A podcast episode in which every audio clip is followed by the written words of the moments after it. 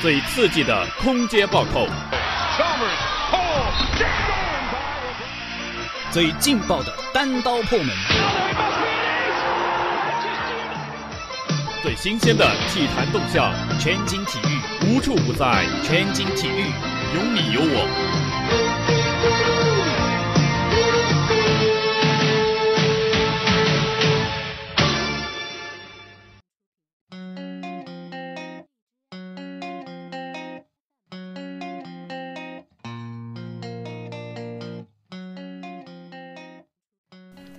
各位听众，这里是 FM 八五点一华海之声无线广播电台，欢迎收听今天的全景体育，我是秋离，我是陈晓。首先进入我们的体坛风向标，带您一起风行体坛。林高远、梁靖昆胜法国组合，奥地利赛艰难晋级八强。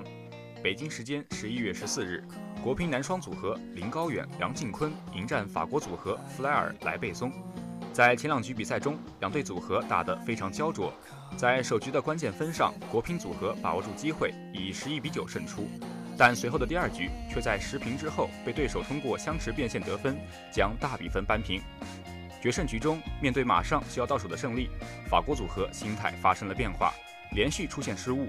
国乒组合利用梁靖昆在中台的强势反拉，最终以十二比十大比分三比二战胜对手，成功晋级男双八强。成龙对阵王子维上演逆转好戏，晋级香港赛八强。北京时间十一月十四日，香港公开羽毛球锦标赛在香港体育馆上演第三日赛事。里约奥运冠军成龙在男单次圈对阵中国台北选手王子维，在比赛进入决胜局后，越战越勇的成龙在落后一局的不利形势下上演逆转好戏，中段发力连得五分，将差距拉开。最终以二十一比十四锁定胜局，顺利跻身男单八强。卫冕冠军北汽女排主场首秀零封对手。北京时间十一月九日，北京汽车女排坐镇主场，迎来了排超劲旅八一女排的挑战。面对新赛季主场第一场比赛，北汽女排的姑娘们展现出了一支卫冕冠军球队应有的实力。在开局比较艰难的情况下，顶住压力，保持定力，不慌不乱。成功以三比零的比分击败对手，拿下主场首胜，同时取得排超联赛两连胜，为今年的卫冕之路开了个好头。北爱赛梁文博破百，四比一胜马福林，周跃龙、袁思俊晋级。北京时间十一月十三日，二零一九至二零二零赛季斯诺克北爱尔兰公开赛继续进行，这个比赛日依旧是正赛首轮较量。中国选手中，梁文博在本站比赛首轮遭遇实力强劲的挪威名将马弗林，在完成一杆八十四分超分制胜后，梁文博四比一战胜马弗林，挺进北爱赛第二轮。周跃龙四比零零封格雷斯，袁思俊打出两杆九十加后，四比二击败强敌加里威尔逊，至此两人双双晋级。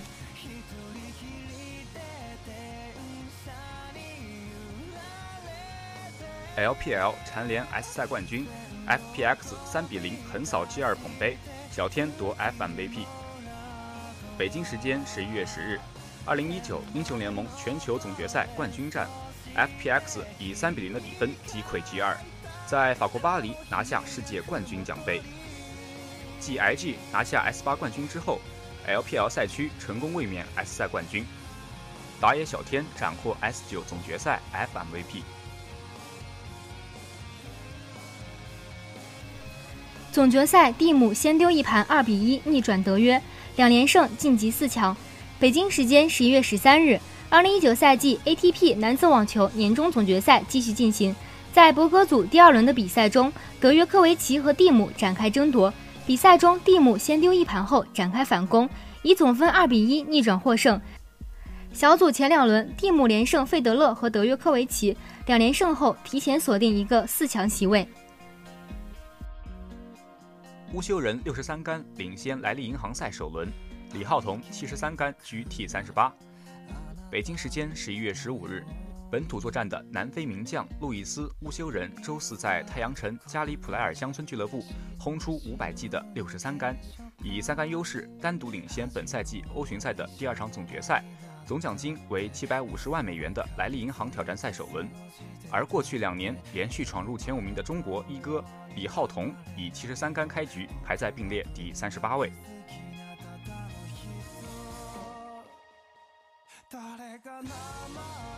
四智慧国项团体项目，四川、江浙各得一枚金牌。北京时间十一月十四日，第四届全国智力运动会大学生团体和少年混合团体的比赛在开化国际大酒店决出金牌。许翔宇在快骑加赛中战胜白金石，帮助四川拿到大学生团体赛冠军。浙江队和上海打平，两轮总分胜出，拿下少年混合团体的冠军。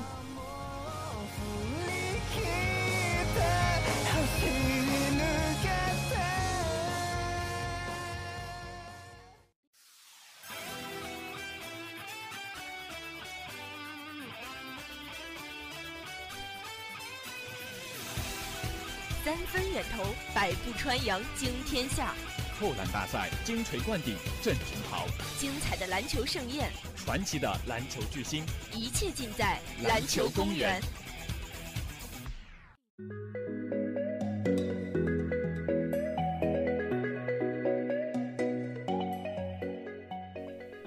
日新月异，不容小觑的欧洲篮球。自从1992年在巴塞罗那举办的第二十五届奥林匹克运动会上，美国男篮梦一队横扫其他国家之后，欧洲篮球似乎就被贴上了一个标签，那就是无法战胜美国男篮，或者说，美国男篮从此被贴上了一个标签，那就是他们成为了世界篮坛毫无疑问的霸主。而后来很长一段时间的事实，确实是按照这一预想发展的。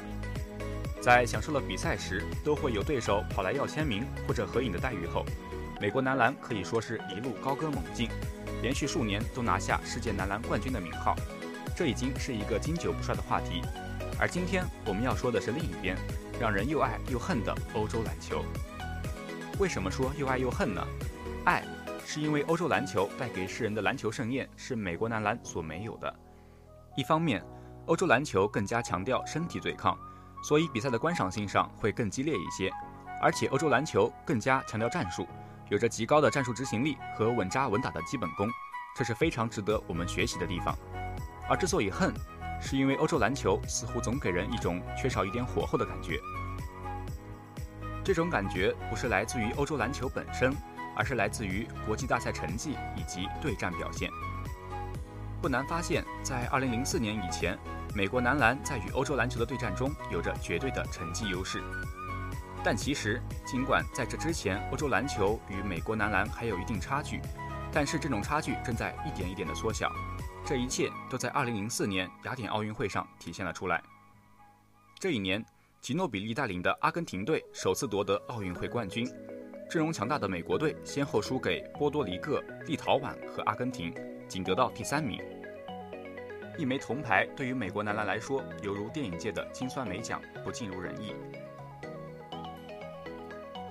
如果说欧洲篮球是爆冷夺冠，有些不负责任，因为我们可以看到，以阿根廷为代表的欧洲篮球在那几年正在迅猛发展。何以见得呢？从 NBA 中欧洲球员数量的增加就可以看出。既然提到了阿根廷，我们不妨就先说说阿根廷。2004年。阿根廷中的吉诺比利、斯科拉、奥伯托、诺西奥尼、桑切斯都处于巅峰，尤其是吉诺比利和斯科拉一内一外的默契配合，可以说是当年欧洲篮球的一个典范。而这两位也都是 NBA 球队的主力球星。从那之后，人们开始更多的关注欧洲篮球，人们开始意识到美国男篮的霸主地位开始动摇了。当然了。二零零八年奥运会以及二零一二年连续两届奥运会蝉联冠军，让美国男篮多多少少找回了一些篮坛老大哥的颜面。除了阿根廷以外，法国、德国、西班牙、立陶宛，以及现在也开始日益兴盛的斯洛文尼亚、希腊等等，都开始在世界篮坛能够站得住脚。当年以帕克为首的法国，以加索尔兄弟、伊巴卡和卢比奥为首的西班牙。以诺维斯基为首的德国，还有强调团队篮球的立陶宛，都是美国队强有力的竞争对手。将目光转向今天，以阿德托昆博为首的希腊队，以及以东契奇为首的斯洛文尼亚队，都开始异军突起，逐渐成为世界冠军的强有力争夺者。不得不说，欧洲篮球越来越不容小觑，他们近几年的快速进步就是最好的体现。从某种程度上来讲，欧洲篮球可能比 NBA 更值得我们去学习，因为欧洲篮球在打法上不过分强调个人英雄主义，这是欧美篮球最大的差异所在。而欧洲篮球强调的扎实打法也更符合亚洲球员的技术特点。另外，欧洲篮球有着极快的更新换代速度，换句话说，他们新老交替几乎不需要太多时间。这也是欧洲篮球长时间在世界篮坛保持竞争力的一个重要原因。欧洲篮球联赛近几年在大众视野中也开始频繁出现。这意味着世界篮球的全面加强，以欧洲为首的世界篮球正在向高高在上的美国篮球发起冲击。可以说，欧洲篮球现在的发展正是处于日新月异、蒸蒸日上的状态。我们不仅要将目光放在 NBA 里，还应该意识到欧洲篮球的强硬势头，这样才能认清亚洲篮球在世界篮球范围内的正确地位。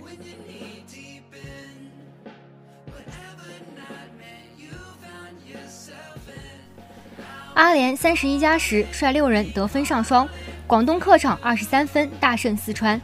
北京时间十一月十四日，二零一九至二零二零 CBA 常规赛第五轮继续进行，四川五粮金樽男篮主场迎战广东东莞银行男篮。在经过首节的僵持后，广东男篮从次节开始展现出了高出一筹的实力，他们在独得三十一分、十篮板的阿联带领下，逐渐取得二十分的领先，并将优势保持到中场。最终，广东东莞银行男篮一百二十三比一百轻松击败四川五粮金樽男篮，以四胜一负的成绩继续保持着对领头羊新疆男篮的追赶。下面是比赛回顾。开场后，胡明轩空切上篮得手，左振年和福特森连中两球后，李元宇轻松篮下打进，四川男篮连进三球取得领先。开局不利的广东男篮此后开始反击。任骏飞、马上和赵睿连拿六分，任骏飞再中三分后，广东打出九比四的攻势，以十二比十反超比分。此后，广东男篮展示出了卫冕冠军的实力。威姆斯跳投得手后，阿联暴扣得分。四川男篮在该节还有五分半钟时叫出暂停，暂停回来，王新凯和阿联分别拿下五分，拉开分差。但该节后段，四川球员袁振良同样连拿七分，一度分差缩小到一分。随着王新凯压哨三分命中，广东男篮以三十四比三十领先结束首节争夺。四节上来，福特森突破命中并造成犯规，任骏飞和马上连得四分，巩固领先优势。袁振良篮下强攻苏伟得手，拿下个人第九分，但苏伟随即篮下连中三球并造成加罚，一人连得七分，帮助广东队以四十五比三十四拉开分差，迫使四川暂停。暂停回来，威姆斯和马上连续得分，阿联也在篮下连续强攻得分。广东男篮牢牢掌控场面主动。四川男篮从该节中段开始进攻点过于依靠福特森的个人能力，虽然后者数据突出，但缺乏其他队员提供帮助的四川男篮场面一直落后。随着任骏飞在该节结束前压哨上篮得手。广东男篮在上半场结束时以六十六比五十五领先四川男篮十一分。下半场，广东男篮发起凶猛攻势，赵睿突破得手后马上飙中三分，接着任骏飞和马上连续再中两记远投。广东男篮在该节进行五分半钟以后，以八十二比六十一将分差拉开到二十分以上。虽然四川男篮陈晨先后命中两记三分，但苏伟的篮下进攻和徐杰的远投让广东男篮持续扩大分差。本场表现出色的袁志良篮下强攻苏伟打成二加一，但大比分领先的广东男篮多点开花，威姆斯、胡明轩和曾凡日连续攻击篮下得手，帮助广东男篮巩固领先优势。虽然该节结束前李科七命中远投，但广东男篮仍以九十五比七十五领先四川男篮二十分，结束了第三节的争夺。末节开局，李科七与王新凯对标三分。阿联接到威姆斯妙传，双手暴扣，广东男篮保持二十分的领先优势。不该放弃的四川男篮凭借着袁振良和福特森的内突外投连续得分，奋力追赶。不过苏伟篮下连得四分，加上威姆斯的两罚全中，广东男篮继续保持绝对优势。比赛进行到距比赛结束还有三分钟时，场上突发意外，左振年争抢篮板时不慎扭伤脚踝，被抬出场外接受治疗。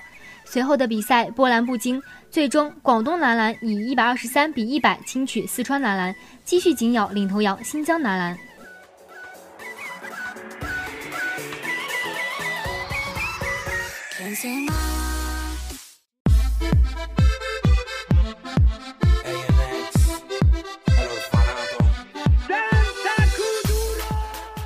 五大联赛，中超争霸，态度诠释足坛文化，专业详解赛事风云，足球传奇尽在绿茵赛场。历史的传统，在这一刻，他不是一个人在战斗，他不是一个人。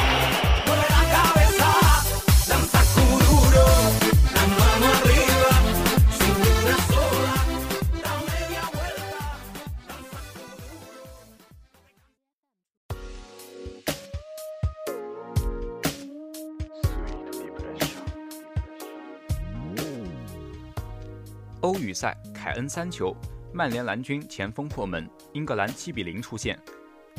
北京时间十一月十五日，二零二零年欧洲杯预选赛第九比赛日 A 组一场焦点战在温布利球场展开争夺，英格兰主场七比零大胜黑山，凯恩上演帽子戏法，张伯伦、拉什福德和亚布拉罕进球，绍夫拉纳奇自摆乌龙，英格兰提前一轮出线。英格兰此前五次对阵黑山取得两胜三平，保持不败。本轮取胜将提前出线。这也是英格兰国家队的第一千场比赛。斯特林因与戈麦斯的冲突被队内停赛一场。拉什福德和桑乔在侧翼支援凯恩。切尔西新秀芒特进入首发。比赛回顾：英格兰第十一分钟取得领先，希尔维尔斜传，张伯伦禁区右侧八码处小角度抽射，远角入网。两分钟后，桑乔传中，凯恩小禁区边缘头球攻门，打在后卫绍夫拉纳奇手上，裁判未予判罚。芒特近距离捅射被扑出。英格兰第十八分钟扩大比分，齐尔维尔左路任意球传中，凯恩近距离头球破门，二比零。第二十四分钟，齐尔维尔开出角球，上演助攻帽子戏法，凯恩头球破门，梅开二度，三比零。哈克萨巴诺维奇右路任意球传中。西米奇十码处头球攻门被皮克福德神勇扑出。第三十分钟，张伯伦右路传中，马圭尔近距离头球攻门被扑出。拉什福德十二码处劲射入网，四比零。第三十七分钟，阿诺德右路传中偏转，凯恩停球后小禁区边缘低射左下角入网，上演帽子戏法，五比零。下半场，阿诺德右路传中，凯恩射门被扑出。芒特越位位置补射入网被判无效，麦迪逊和亚布拉罕替补出场，齐尔维尔开出角球，马圭尔头球攻门稍稍高出。第六十六分钟，拉什福德禁区左侧下底传中，桑乔近距离顶空门偏出，芒特小禁区边缘再射偏转后被绍夫拉纳奇挡住自家大门，六比零。芒特被戈麦斯换下。第八十四分钟，桑乔禁区左侧传中，亚布拉罕小禁区边缘铲射入网，七比零。世预赛，吴磊破门，张琳芃乌龙，国足一比二落后叙利亚五分。北京时间十一月十四日，二零二二卡塔尔世界杯预选赛亚洲区四十强 A 组迎来第五轮较量，在中立场地阿联酋迪拜的拉什德体育场，中国男足以一比二不敌叙利亚男足。上半时，叙利亚队由马瓦斯头球先开纪录，吴曦随后助攻吴磊扳平比分。下半时，张琳芃自摆乌龙，中国队以一比二败北。本轮过后，中国队落后叙利亚队五分，丧失出线主动权。下面是比赛回顾。比赛开始后，中国队反客为主，掌控着比赛节奏。第十分钟，王刚长传策动进攻，叙利亚后卫出现帽顶失误，吴磊形成单刀，但却发力过猛，将球踢飞，错失良机。第十八分钟，叙利亚队策动反击，马瓦斯禁区在右侧将球搓到中路，奥马里在点球点附近头球破门，攻破了严俊凌的十指关，中国队客场零比一落后。第二十九分钟，王刚右路下底传中，球被顶到外围，吴曦得球后送出一记极具想象力的挑传，吴磊快速插上垫射扳平比分，场上比分变为一比一，吴磊斩获本届世预赛第三球。第四十三分钟，无锡后场手球犯规，叙利亚队获得位置不错的任意球机会，但索马的任意球攻门被人墙挡出。上半时比赛以一比一结束。一边再战，杨旭倒钩传球，吴磊带球杀入禁区，但一脚将球踢飞。第五十一分钟，阿詹在球已先出底线的情况下传到门前，奥马里将球送入网窝，但进球无效。随后，史中国受伤无法坚持比赛，但里皮大胆变阵，撤下一名后腰，换上攻击手韦世豪。第六十一分钟，索马电梯任意球直奔球门，严俊凌不敢怠慢，双拳将球击出。第六十二分钟，中国队长传球策动攻势，吴磊将球停大，错过即将形成的单刀机会。随后，叙利亚队策动反击，索马的小角度打门被严俊凌倒地封堵。第六十四分钟，萨拉姆禁区前沿凌空抽射稍稍偏出，而他在完成这脚攻门后抽筋离场，随后被哈维姆换下。第七十五分钟，赫里宾左路传中球看似毫无危险，但张琳芃仓促伸脚。将球碰进了自家球门，中国队一比二落后。场上时间所剩不多，中国队最终以一比二败北。本轮过后，中国队落后叙利亚队五分，丧失出线主动权。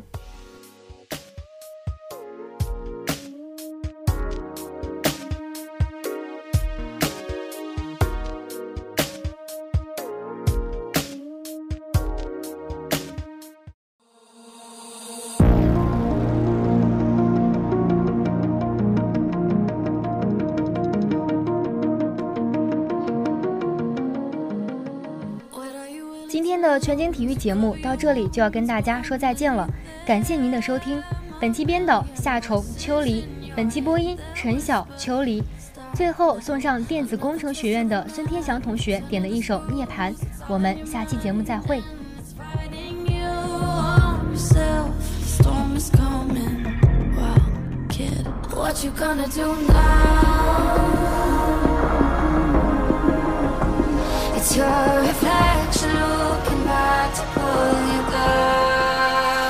So are you gonna die today?